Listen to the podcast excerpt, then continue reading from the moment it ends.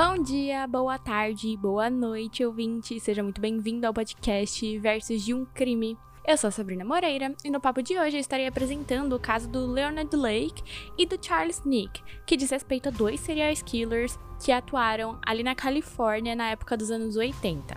Essa é a primeira parte de um especial com três episódios divergentes, todos eles envolvendo alguma inspiração na ficção.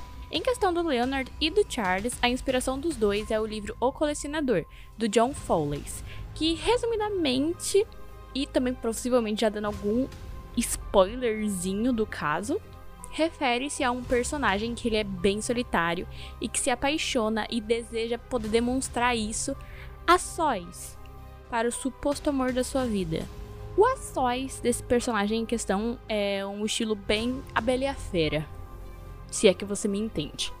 Mas enfim, vou contar apenas isso por enquanto e, como sempre, dito isso, vamos para o caso.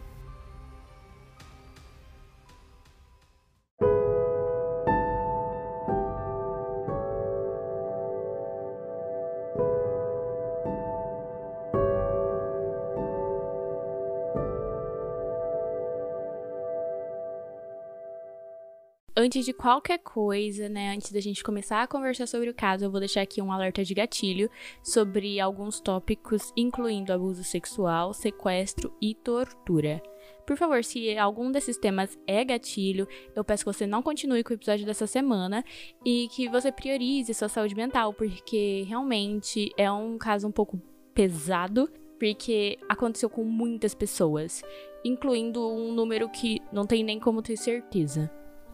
Outro ponto que eu gostaria de priorizar já de começo é que a intenção do podcast em nenhum momento é ser desrespeitoso com a vítima, com o familiar ou com algum envolvido. Eu tô aqui apenas para ter um diálogo com base simplesmente no respeito sobre diversos casos criminais, incluindo qualquer consequência na sociedade que tiver, qualquer possível explicação psicológica ou teoria em volta do caso. Mas em nenhum momento a intenção do podcast é soar desrespeitoso. Eu falo isso porque eu sei que é um tema bem sensível, que gera desconforto, que traz uma sensação muito ruim em alguns pontos, mas ainda assim, a última coisa que eu quero com o podcast é soar desrespeitoso. Inclusive, se isso em algum momento acontecer, você tem a total liberdade de vir falar comigo e me informar que isso aconteceu, que eu vou tentar melhorar os pontos nos quais eu suei de uma forma ruim.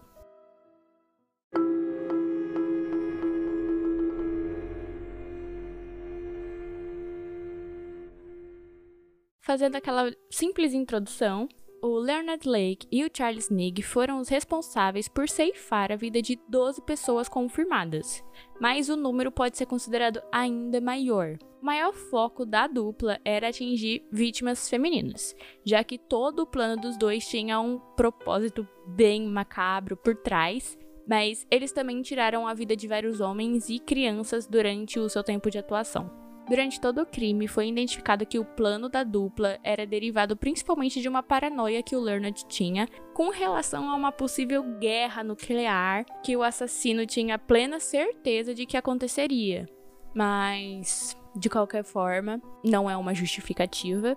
E eles realmente só usavam isso como uma desculpa, por assim dizer. Então, como a gente já vê aqui que tem uma paranoia, já fica bem claro que a nossa conversa vai ter aquele lado psicológico que a gente tanto gosta de falar.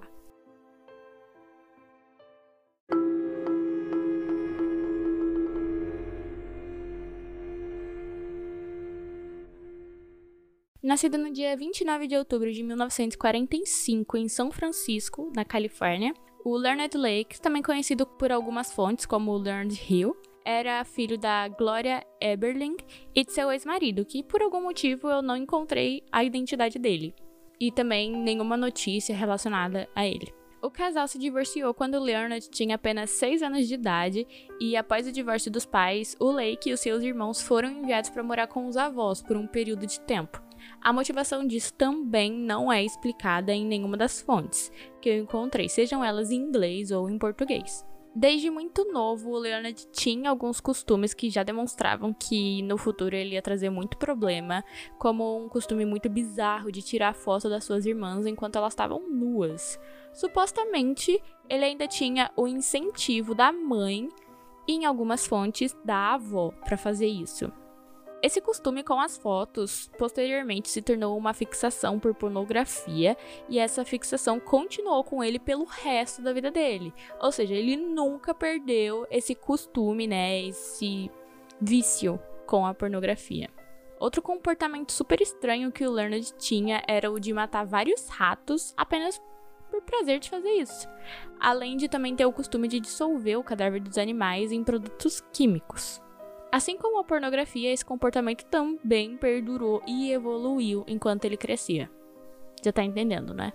Em 1965, o Lake se alistou no Corpo Naval dos Estados Unidos e serviu por vários anos no Vietnã, onde ele agia na guerra do país né, como um operador de radar. Ele chegou a ser hospitalizado ainda no começo do seu serviço por ter exibido reações psicóticas incipientes, que nada mais é do que o estágio inicial de uma psicose. No estágio inicial, é muito comum que o paciente em questão apresente delírios, alucinações, abulia, agitação de caráter, entre outras características, que era algo que realmente aconteceu com o Leonard. Mas, mesmo com esse problema aparente, ele ainda assim voltou a servir depois de um curto período afastado. Em 1971, o Leonard recebeu alta médica dos seus serviços no corpo naval após ter sido definitivamente diagnosticado com um transtorno de personalidade. E sim, diferente de tantos outros serial killers que a gente já conversou aqui, esse aqui realmente tem um diagnóstico definitivo que a gente provavelmente vai com conversar com certeza mais pra frente. Mas voltando. Ao se ver de volta em casa, ele decidiu que ia voltar a estudar, começando a frequentar a San Jose State University.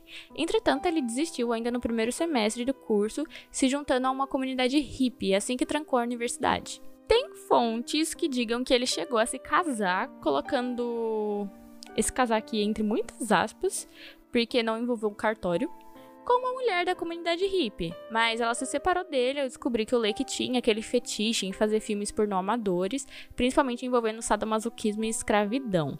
Mas essa é uma informação que eu encontrei em muito pouco lugar, tá? Então não é uma certeza. Nessa época, devido a já ter transtorno de personalidade que, mesmo diagnosticado, não era tratado, as paranoias do Lake começaram a aflorar bastante, fazendo com que ele se tornasse obcecado com a possibilidade de acontecer uma guerra nuclear global que acabaria com a vida humana. Essa paranoia também fez ele se tornar alguém aficionado por arma de fogo, pensando na hipótese de se proteger, por assim dizer. O se proteger dele, na verdade, era atacar, mas, enfim. Em 1981, Leonard se casou com a Clarolyn Ballard, apelidada por ele de Cricket, que literalmente significa grilo. Um apelido horrível, diga-se de passagem. E os dois permaneceram casados oficialmente até o último dia da vida do Lake. Por mais que a Clarolyn tenha dito posteriormente que eles estavam separados por um tempo, nos últimos momentos de vida do marido dela, mas eles só não tinham assinado nenhum divórcio. Nos primeiros anos de casamento, levado pela paranoia, o Leonard tentou construir um bunker na casa onde o casal morava. No entanto, o proprietário do local não permitiu a construção, e isso fez os dois se mudarem para um rancho localizado em uma área bem remota de Whistleville, no sopé da Sierra Nevada, na Califórnia. E foi nesse rancho onde todas as atrocidades aconteceram. A ideia de criar o bunker mais tarde se tornou um plano muito elaborado que o Leonard nomeou de Operação Miranda, em referência ao livro já citado O Colecionador, do John Folleys. No livro, o personagem principal ele se apaixona e sequestra uma mulher chamada Miranda. Esse é o motivo do Operação Miranda. Segundo os registros do Lake, a sua intenção com o bunker era de capturar mulheres e escravizar elas. E uma vez que o mundo fosse destruído pela guerra nuclear que ele tanto jurava que ia acontecer, ele ia repovoar o mundo com as suas escravas sexuais. Uma mente bem perturbada.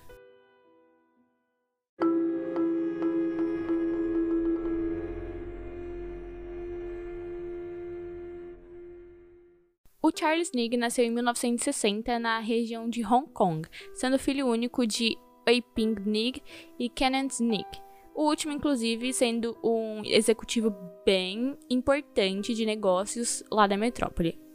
Desde muito cedo, o Charles já demonstrou que era alguém que também traria problemas futuramente, já que foi durante a sua adolescência que ele foi preso pela primeira vez, devido a um problema muito recorrente na sua trajetória que a gente também vai conversar. Ou seja, era a dupla que desde sempre demonstrou que era problemática. O pai do Charles era um homem bem abusivo com o filho.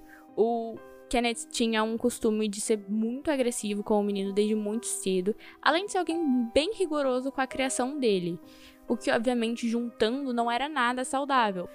Desde cedo, Charles demonstrou que tinha muita obsessão pelas artes marciais e tinha muito apreço por elas, mas em contrapartida, o outro apreço que ele tinha desde muito cedo era o costume de cometer furto o que foi inclusive o motivo pela sua prisão aos 15 anos. Devido à prisão, o seu pai enviou ele para um colégio interno na Inglaterra, pensando que essa seria uma boa maneira de educar o filho. No entanto, o Nig foi expulso do local exatamente por ter roubado os seus colegas. Depois de terminar a escola, o Charlie se matriculou na Notre Dame de Namur University, localizada em Belmont, na Califórnia, mas assim como Lake, ele também trancou o curso pouco tempo depois de ter começado. Em outubro de 1979, o Nig foi preso mais uma vez, só que dessa vez por ter relação com um atropelamento seguido de uma fuga. Mas ele não permaneceu muito tempo na cadeia porque em 1980 ele mentiu sobre essa nacionalidade para se juntar ao corpo de fuzileiros navais dos Estados Unidos. O Charlie chegou a servir por cerca de um ano para os fuzileiros, no entanto, ele foi exonerado do cargo após ter roubado armas automáticas que valiam em torno de 11 mil dólares e por deserção.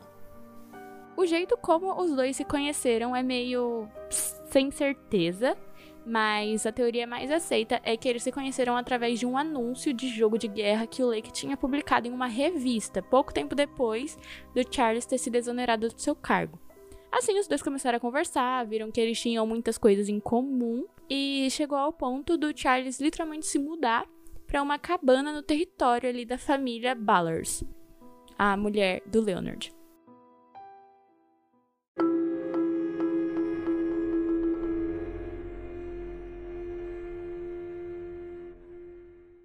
Como eu já tinha citado aqui em alguns momentos, né, o Leonard, ele tinha esse costume de gravar pornô amador no bunker que construiu na sua residência com a esposa desde muito antes do Charlie se mudar para perto dele.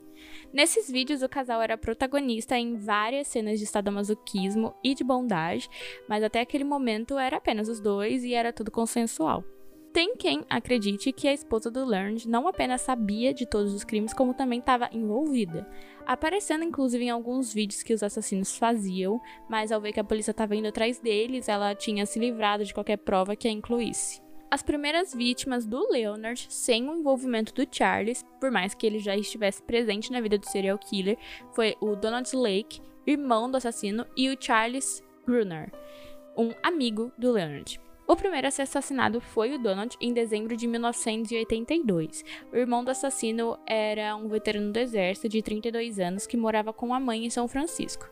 O Lake convidou o irmão para uma viagem que ele estaria fazendo ao norte do país e esse aceitou, mas ele desapareceu logo depois de junto com o irmão. Aparentemente, o Donald não tinha avisado que estava indo viajar com o irmão dele, já que a mãe simplesmente prestou queixa pelo desaparecimento, mas foi isso. Não deu em muita coisa. O Leonard também sumiu de vista por um tempo, indo morar com seu amigo Charles Gunner, de 36 anos, que era um ex-carteiro e treinador de teatro no Morgan Hill.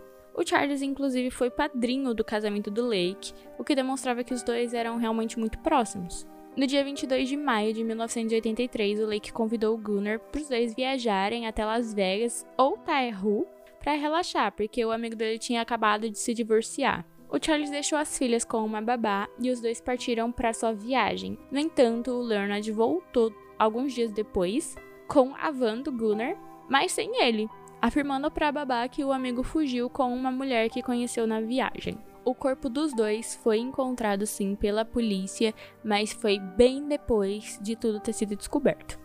No ano novo de 1983, o Leonard inclusive usou o nome do irmão para alugar um quarto em uma casa no Golden Gate Park. E nas suas anotações ele explicava como que ele ceifou a vida dos dois para conseguir acesso exatamente aos documentos das vítimas e roubar o dinheiro dos dois. O Charles não esteve envolvido na morte da dupla porque ele e Lake foram presos por violação no porte de armas de fogo no mesmo ano. Mas diferente do Leonard, que simplesmente pagou a fiança dele, o permaneceu na cadeia por um tempo devido a já ter passagens anteriores na polícia. Em abril de 1984, o Jeffrey D. Askren, de 30 anos, simplesmente desapareceu, sem deixar maiores rastros.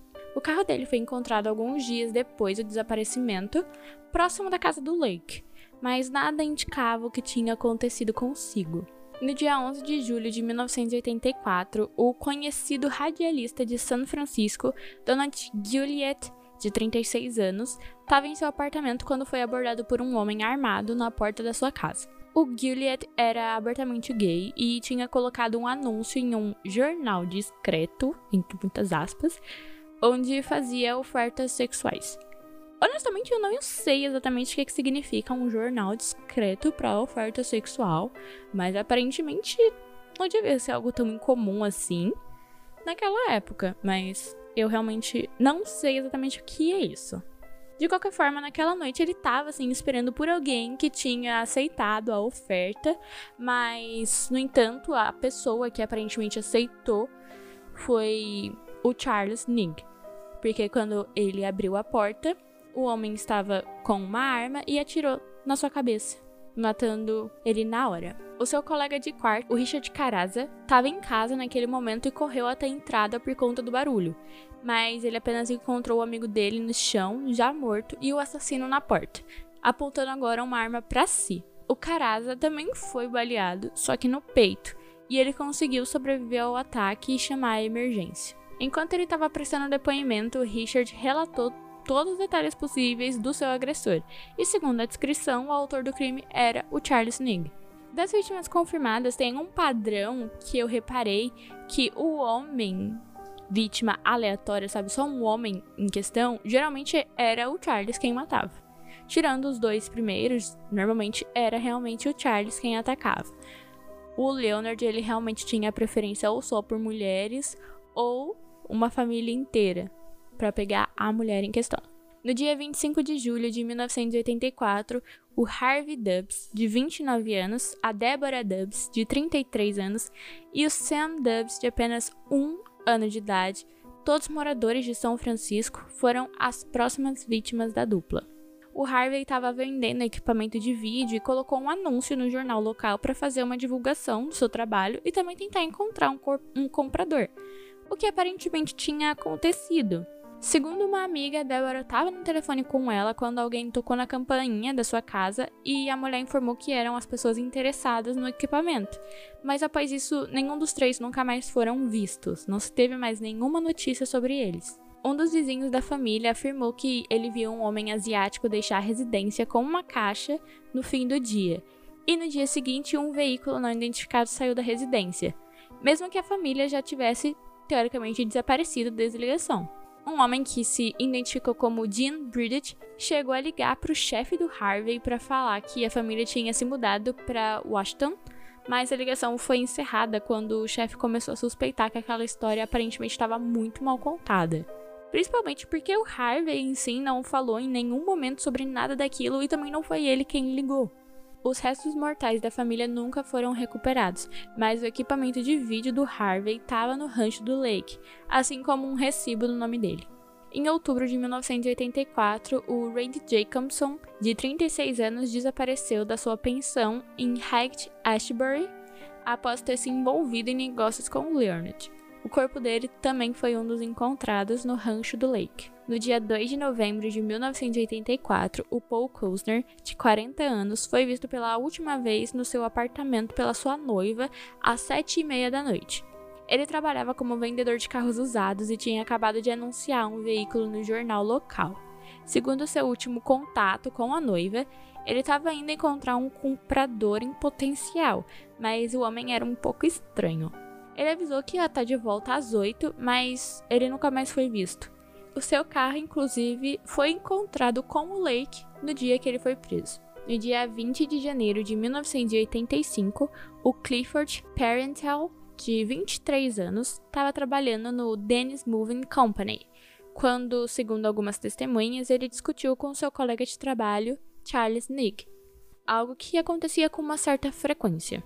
Depois desse dia, ele nunca mais foi visto e vários dos seus pertences pessoais foram descobertos nas propriedades onde o Nick ficava, junto com o Leonard, assim como seus restos mortais. No dia 24 de fevereiro de 1985, o Jeff Gerald foi visto pela última vez em São Francisco. Ele trabalhava durante o dia também com Charles como carregador e passava as noites tocando bateria com a banda Crash and Burn.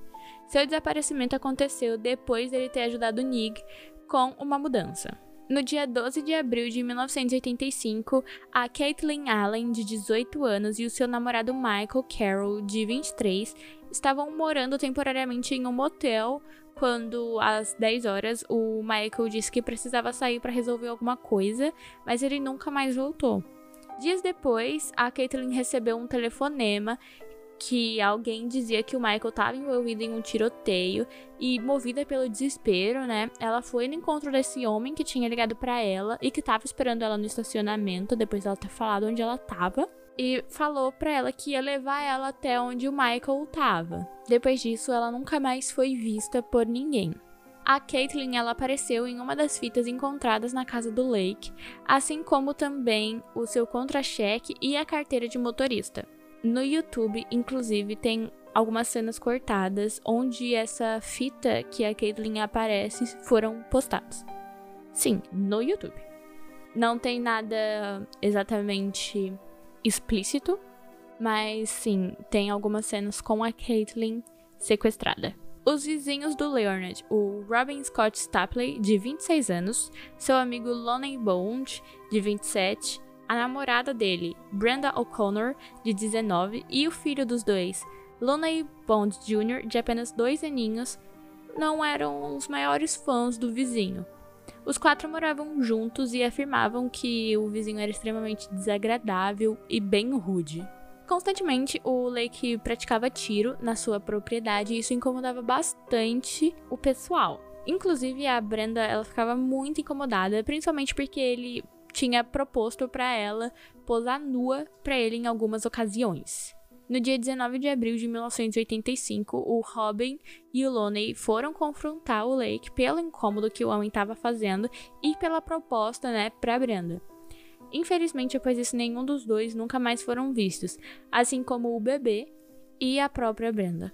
Segundo a polícia, tem um vídeo onde a O'Connor estava na mira de uma arma e ela foi forçada a praticar vários atos sexuais com o Leonard. Leonard e Charles tinham prazer realmente em torturar e tirar a vida das pessoas. O principal foco dos dois era sequestrar mulheres, estrupá-las e matá-las, junto com qualquer homem ou criança que estivesse presente.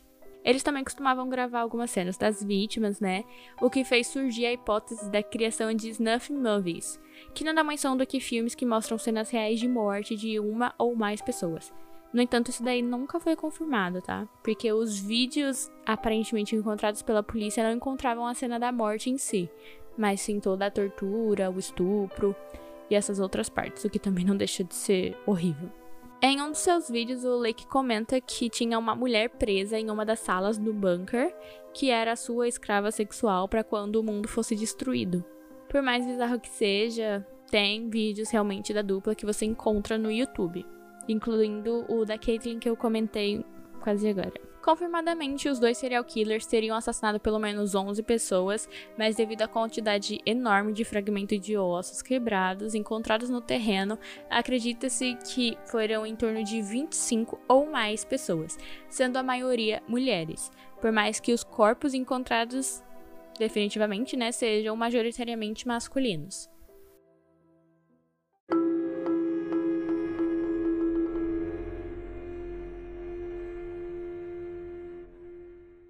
No dia 2 de junho de 1985, os dois foram até uma loja de aparentemente ferragens. Aqui tem outros lugares que falam que não era exatamente uma loja de ferragens, mas o que mais aparece é essa opção. Então, continuando. Nessa loja, o Nig ele acabou tentando realizar um roubo, enquanto o Leonard ainda estava no carro. Então ele não estava tendo nenhuma ideia do que o Nig estava fazendo dentro da loja. Um funcionário ele percebeu os atos do Charles, né, e chamou a polícia, mas o Charles fugiu de qualquer forma antes da polícia chegar. O Leonard foi abordado pela polícia porque ele ainda estava no local, ele não tinha reparado que a situação estava acontecendo, então ele continuou lá no carro, parado, esperando o Nick sair. Ele simplesmente reparou que tudo estava acontecendo quando a polícia bateu ali na janela do carro dele, perguntando por que, que ele tinha um revólver calibre 22 com um silenciador do lado dele. Quando ele viu que ele estava naquela situação, ele já começou a ficar meio nervoso, mas a polícia pediu os documentos dele e ele entregou, e estavam no nome do Robin Steppen, que era uma pessoa muito mais nova do que ele, então obviamente não era ele. Além disso, a polícia também pesquisou a placa do carro e deu que era de um homem desaparecido. Então eles pensaram: vamos prender esse daqui preventivamente. Mas até o atual momento a polícia apenas pensava que era roubo. Simples. Sendo assim, o Leonard foi preso preventivamente e na cadeia ele pediu um copo de água. E quando ele estava sozinho, ele bebeu esse copo junto com dois comprimidos de cianeto, o Lake passou muito mal e ficou quatro dias em coma, mas ele morreu logo após isso. Antes dele se matar, o serial killer escreveu um bilhete de suicídio onde ele assumia o seu nome real e o do Charles, além de confessar todos os crimes no bunker. Ou seja, os dois nem mesmo procurados pela polícia eram. Em nenhum momento houve uma investigação para entender sobre os desaparecimentos ou tentar encontrar esses dois. Foi apenas o acaso total que acabou com o plano da dupla. Porque a polícia, até aquele dado momento, não tinha nenhuma ideia de que tinha realmente serial killer agindo ali naquela área. Eram só desaparecimentos de algumas pessoas, aleatoriamente, e até o dado momento era isso. Não tinha nenhum corpo, não tinha nada que incriminasse os dois até aquela hora. Então, eles realmente foram pegos por acaso. Quando o bunker da dupla foi investigado pela polícia, foi encontrado diversas armas de fogo, além de 12 covas rasas de todas as vítimas que eu já citei, e um total de 45 quilos de fragmentos de ossos carbonizados, o que leva a polícia a acreditar que as vítimas podem chegar a 25 ou mais. No quarto principal do bunker foi encontrados pedaços de lingerie feminina ensanguentados, assim como vários diários onde o Leonard relata cada um dos seus crimes em detalhes, onde torturava e matava as vítimas, além de fazê-las de escravas enquanto vivas. E lembram do plano? Então, o problema é que o Leonard, ele não mantinha ninguém viva, por assim dizer, para ser a sua escrava para quando acontecer a explosão. Por isso que eu falo que era uma desculpa. Ele sequestrava e mantinha elas ali enquanto ela sobrevivesse, enquanto ela aguentasse. Depois que morria, ele não fazia diferença nenhuma. Ele só simplesmente ia lá e pegava outra pessoa. Por isso que era um plano só de desculpa, por assim dizer, para agir.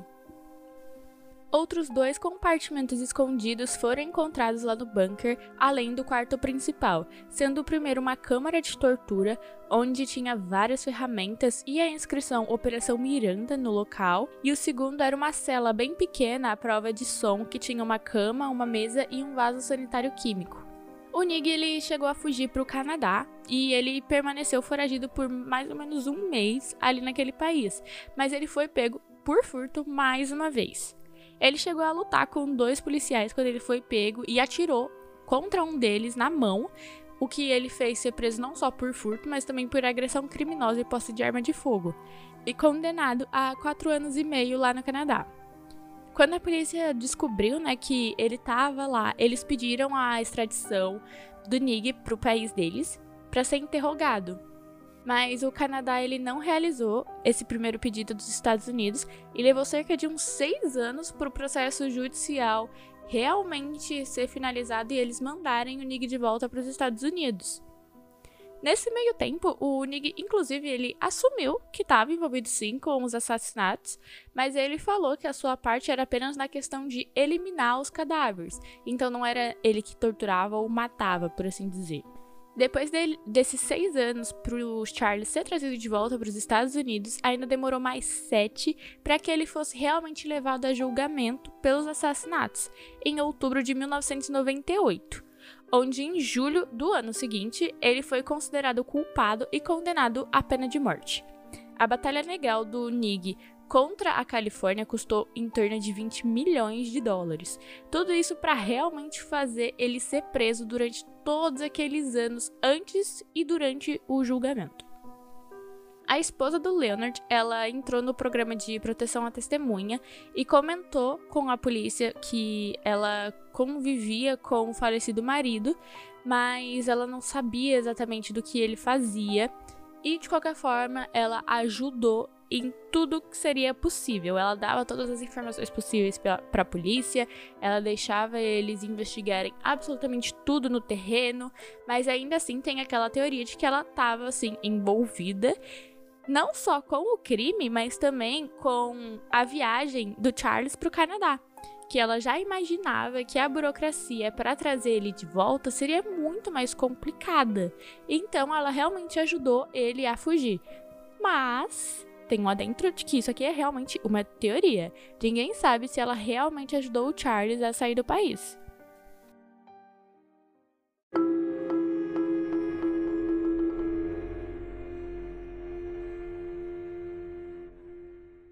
Como eu te disse anteriormente, o Charles, no Canadá, ele foi condenado a quatro anos e meio de prisão por furto e também por agressão ao policial.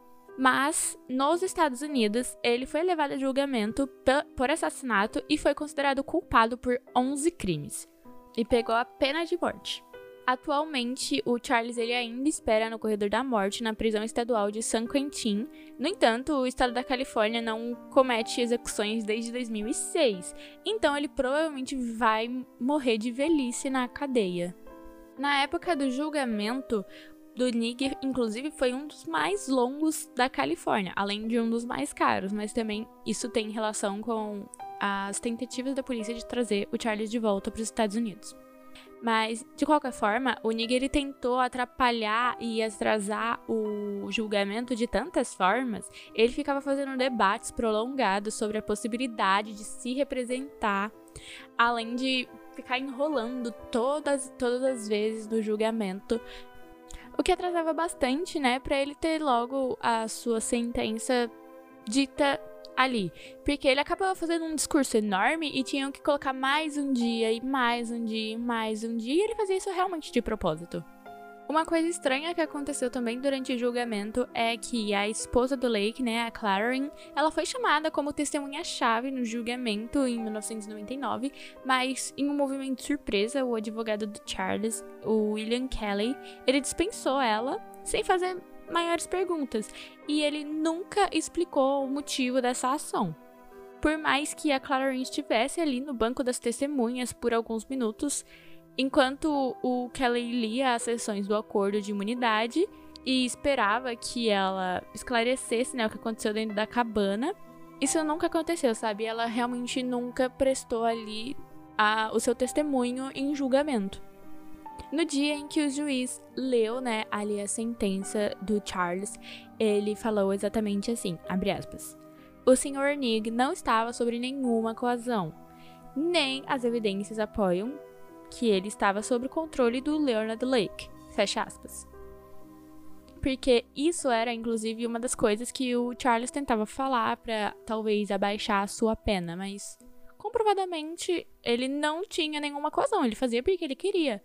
Assim como o Charles tinha os motivos dele para fazer aquilo, muito em torno da paranoia, o Nigel também tinha. Os dois eles tinham essa vontade de cometer atrocidades e eles faziam porque queriam. Ninguém foi coagido a nada, sabe?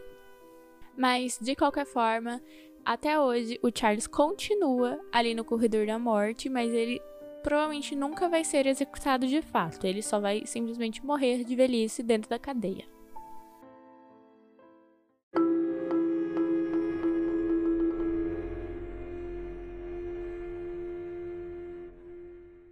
Aqui vamos nós, né, para o ladinho mais psicológico da coisa.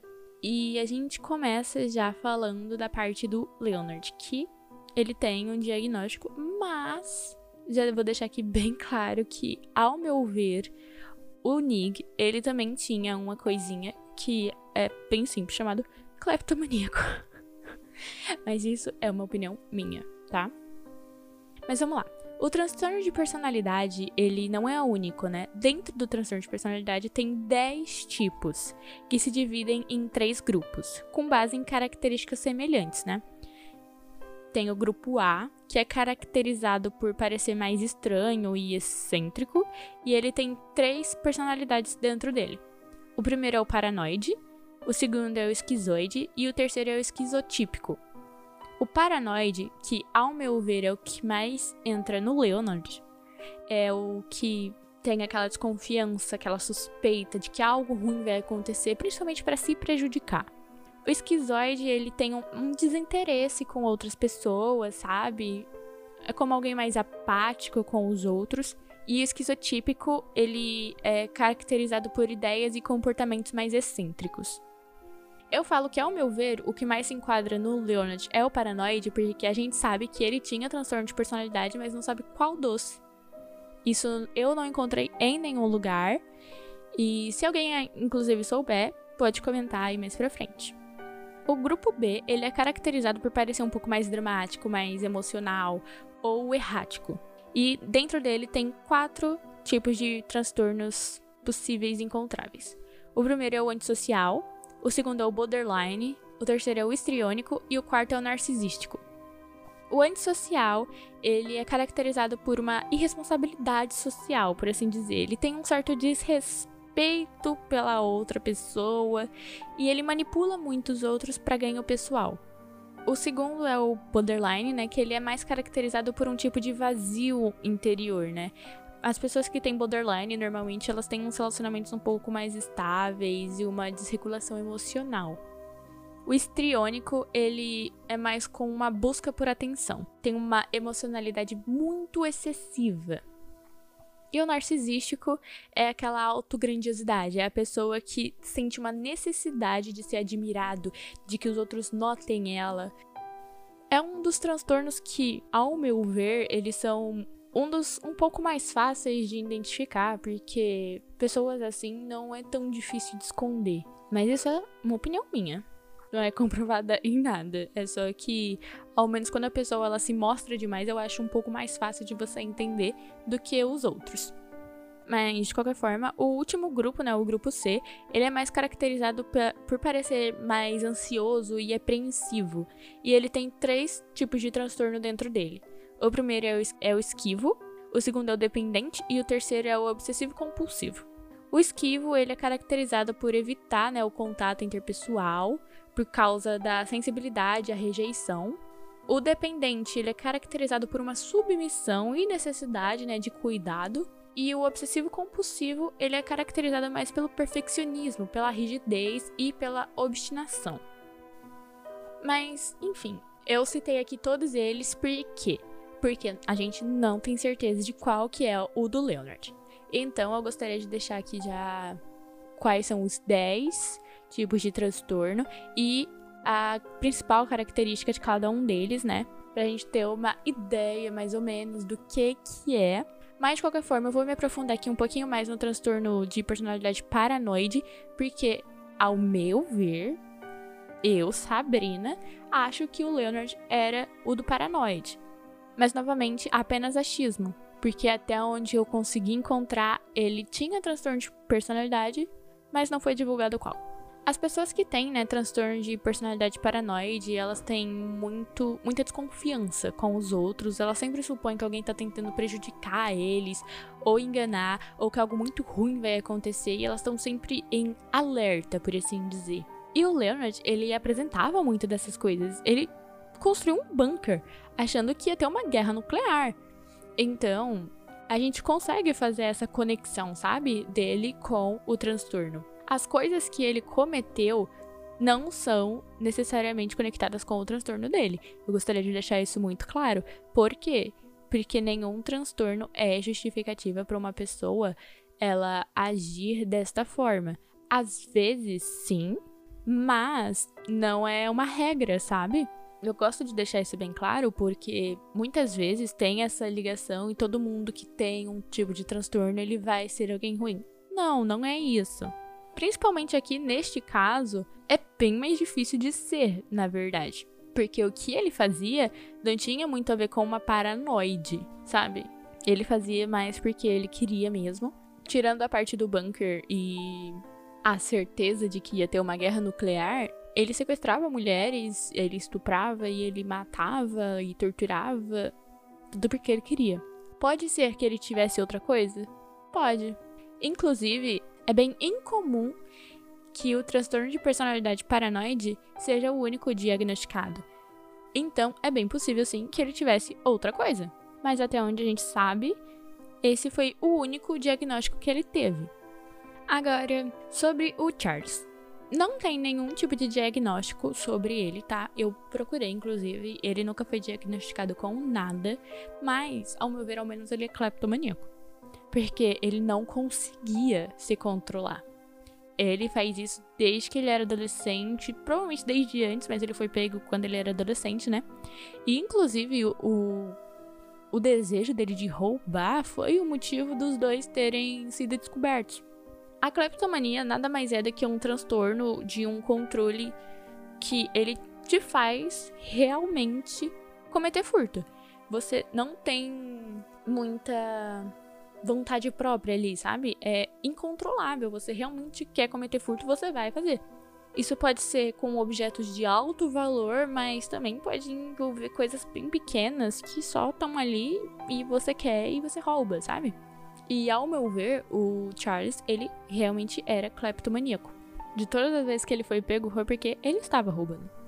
Todas. Quando ele era mais novo, quando ele e o Leonard foram descobertos, quando ele estava no Canadá. Todos eles foram por conta disso, por conta do roubo. Então, por mais que não tenha um diagnóstico, ao meu ver, ele era um cleptomaníaco. Mas é só isso também. O fato de que ele fazia o que ele fazia em nada tem a ver com ser cleptomaníaco, né? Então, isso só faz dele alguém que realmente era meio ruim, por assim dizer, no mínimo. Porque ele cometia o que ele cometia porque ele gostava, porque ele queria. Até onde a gente sabe. E assim, nenhum dos dois, tipo, o transtorno deles, generalizando aqui porque o Charles não é uma certeza, mas nenhum dos dois era levado por um instinto, por assim dizer, de algum transtorno. Porque cleptomaníaco só rouba. É isso. E o paranoide, ele vai ter paranoias, mas também é isso. Nenhum dos dois tinha algo mais como, por exemplo, uma psicopatia que realmente te leva mais para um lado que você pode acabar machucando pessoas. Nenhum dos dois transtornos é conectado com isso.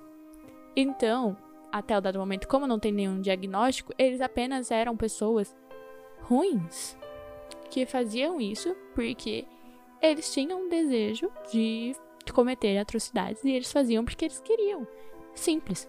O que acaba sendo bem mais triste do que com um transtorno. Porque, por mais que o transtorno por si só ele não justifique nada, né? Ainda assim, quando a gente vê, por exemplo, que a pessoa ela tinha um transtorno, você entende. Não vai justificar, óbvio, mas você entende. E quando ela não tem, você só fica. Como que é possível, sabe? Como que essa pessoa consegue? Mas enfim, o lado psicológico desse caso aqui, ele meio que só entra essas duas coisas. Porque não tem muito mais do que isso para conversar. Mas ainda assim, eu achei legal trazer. E novamente, como eu gosto de citar, né, sempre quando tem o lado psicológico, é que vamos tirar aquele estigma de que se a pessoa tem um transtorno, ela automaticamente vai ser uma pessoa ruim. Não é assim que funciona. Tem muitas coisas que levam alguém a ser assim. Não tem necessariamente ligação com o transtorno, não importa qual que é o transtorno. Inclusive, a infância, tanto do Charles quanto do Leonard, inclusive, pode ter sim, ter relação com o jeito deles. Mas também não é uma certeza, tá? Mas pode ser um fator ali, entre eles.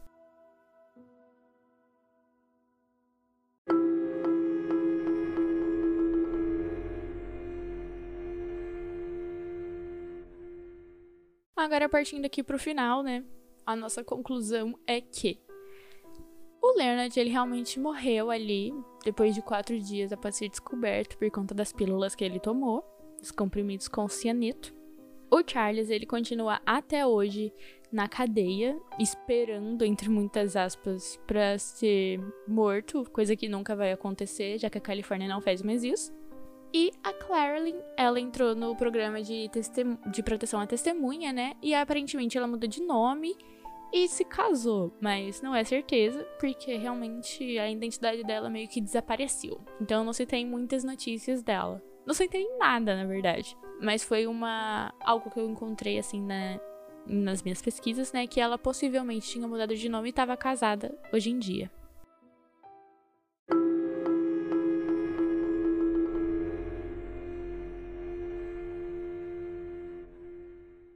Como em todo final de caso, vocês sabem que eu gosto de deixar aqui algumas referências, né, na cultura pop, esse tipo de coisa. Então, eu vou deixar aqui de recomendação o livro O Colecionador, do John Foley, né? Que foi algo que serviu de inspiração para esses dois, mas só na base da base mesmo.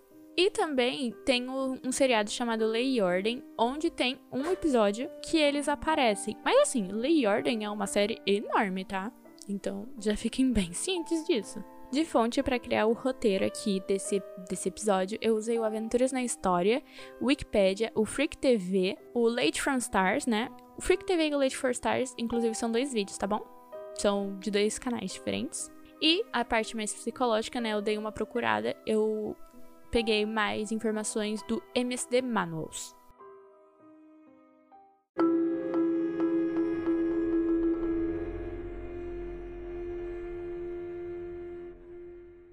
Por hoje a gente vai ficando por aqui. Eu espero que você tenha gostado desse episódio. Amanhã, sábado, né? E domingo provavelmente já vão estar saindo as outras duas partes. Eu só não vou dar total certeza, porque ocorreu um pequeno problema aqui essa semana, então eu não dou total certeza. Mas vou fazer o meu melhor para que realmente saia nesse sábado e nesse domingo.